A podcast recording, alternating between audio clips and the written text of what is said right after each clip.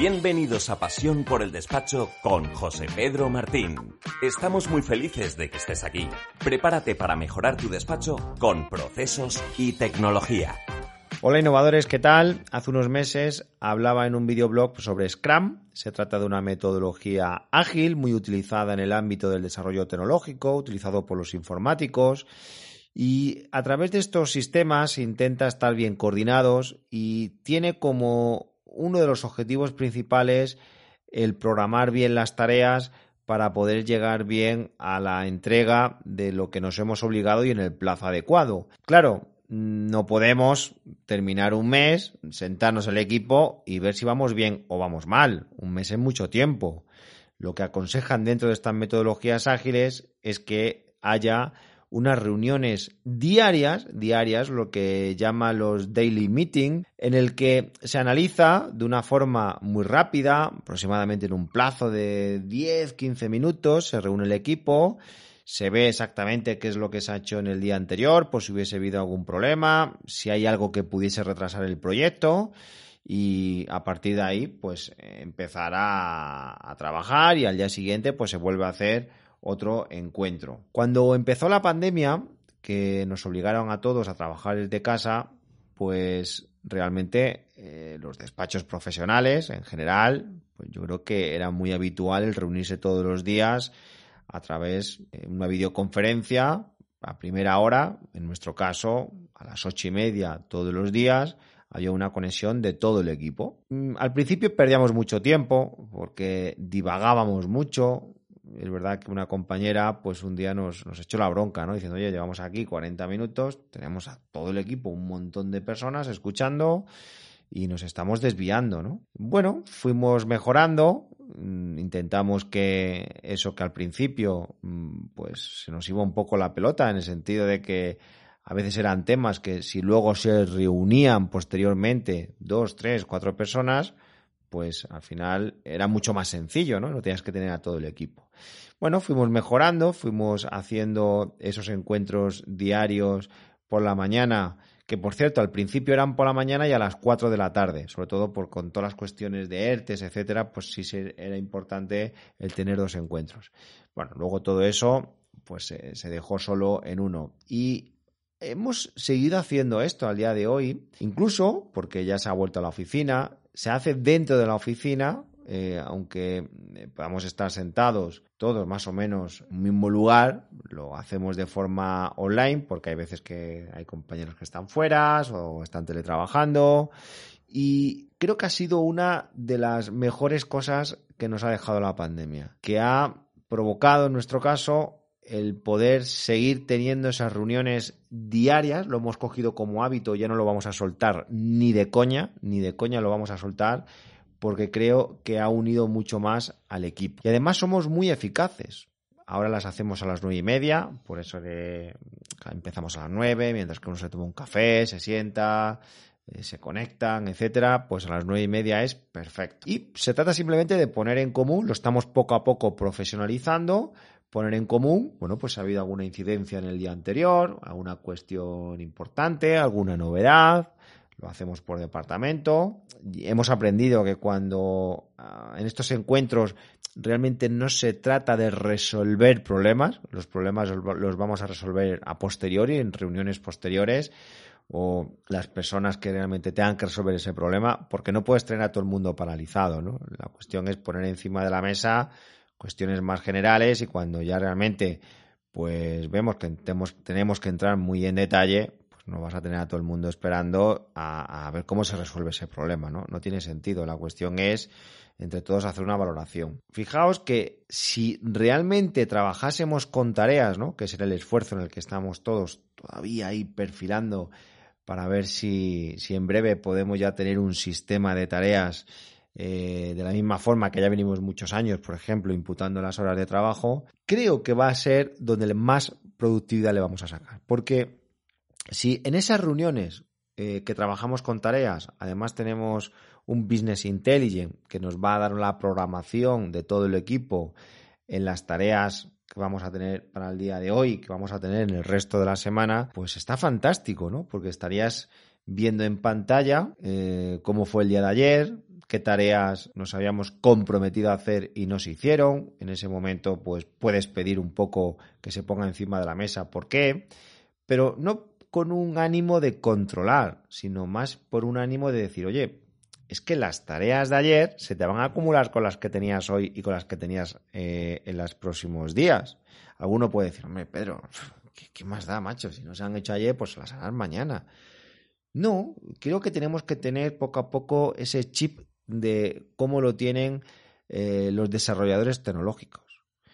Si tienen tan programado todo lo que van a hacer en las próximas semanas, que no se pueden desviar en esa gestión de tareas. Por supuesto que habrá imprevistos, por supuesto. Y ahí está el equipo para coordinarse bien, acelerar donde haya que acelerar. Pero en todo momento ya van a ir sabiendo, y esto se aprende mucho en las metodologías ágiles, si vamos con retraso o no. Hay tareas que a lo mejor las teníamos programadas que nos iban a llevar un día, a lo mejor en tres horas estaban hechas y al revés, ¿no? Hay tareas que parece que deberían estar hechas en tres o cuatro o cinco horas y a lo mejor hemos tardado dos días, ¿no? Es decir, siempre va a haber, va a pasar esto porque así es el mundo del desarrollo tecnológico, ¿no?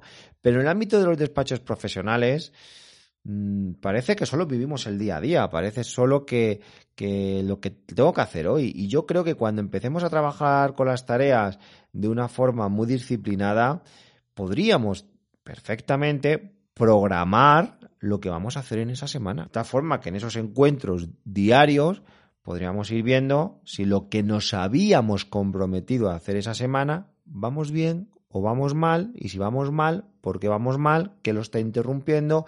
Y esto nos hará ir retroalimentando a mejor, porque vamos a ir aprendiendo a programar la semana mucho mejor, quizás a no ser tan optimista o quizás también a no ser tan pesimista.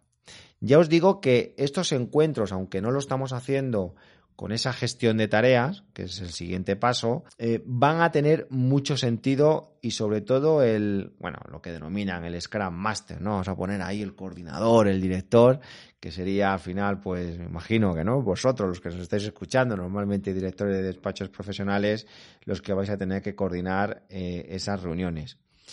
Y otra de las cosas que aprendimos en todo este tiempo era que siempre participaban los mismos, ¿no? Que normalmente pues era el director laboral, el director fiscal, pues a lo mejor en un momento dado el director jurídico o contable. Y es muy importante hacer participar a los demás. Es verdad que si no trabajamos con tareas es difícil saber quién es el que más eh, retraso lleva con esas tareas, ¿no? Que es al que deberíamos preguntar. Entonces, bueno, yo os aconsejaría pues que, hagáis partícipa al resto, ¿no? A aquellos que normalmente no participan, preguntarles, oye, ¿qué tal vas? Eh, ¿Cómo ves eh, el día a día?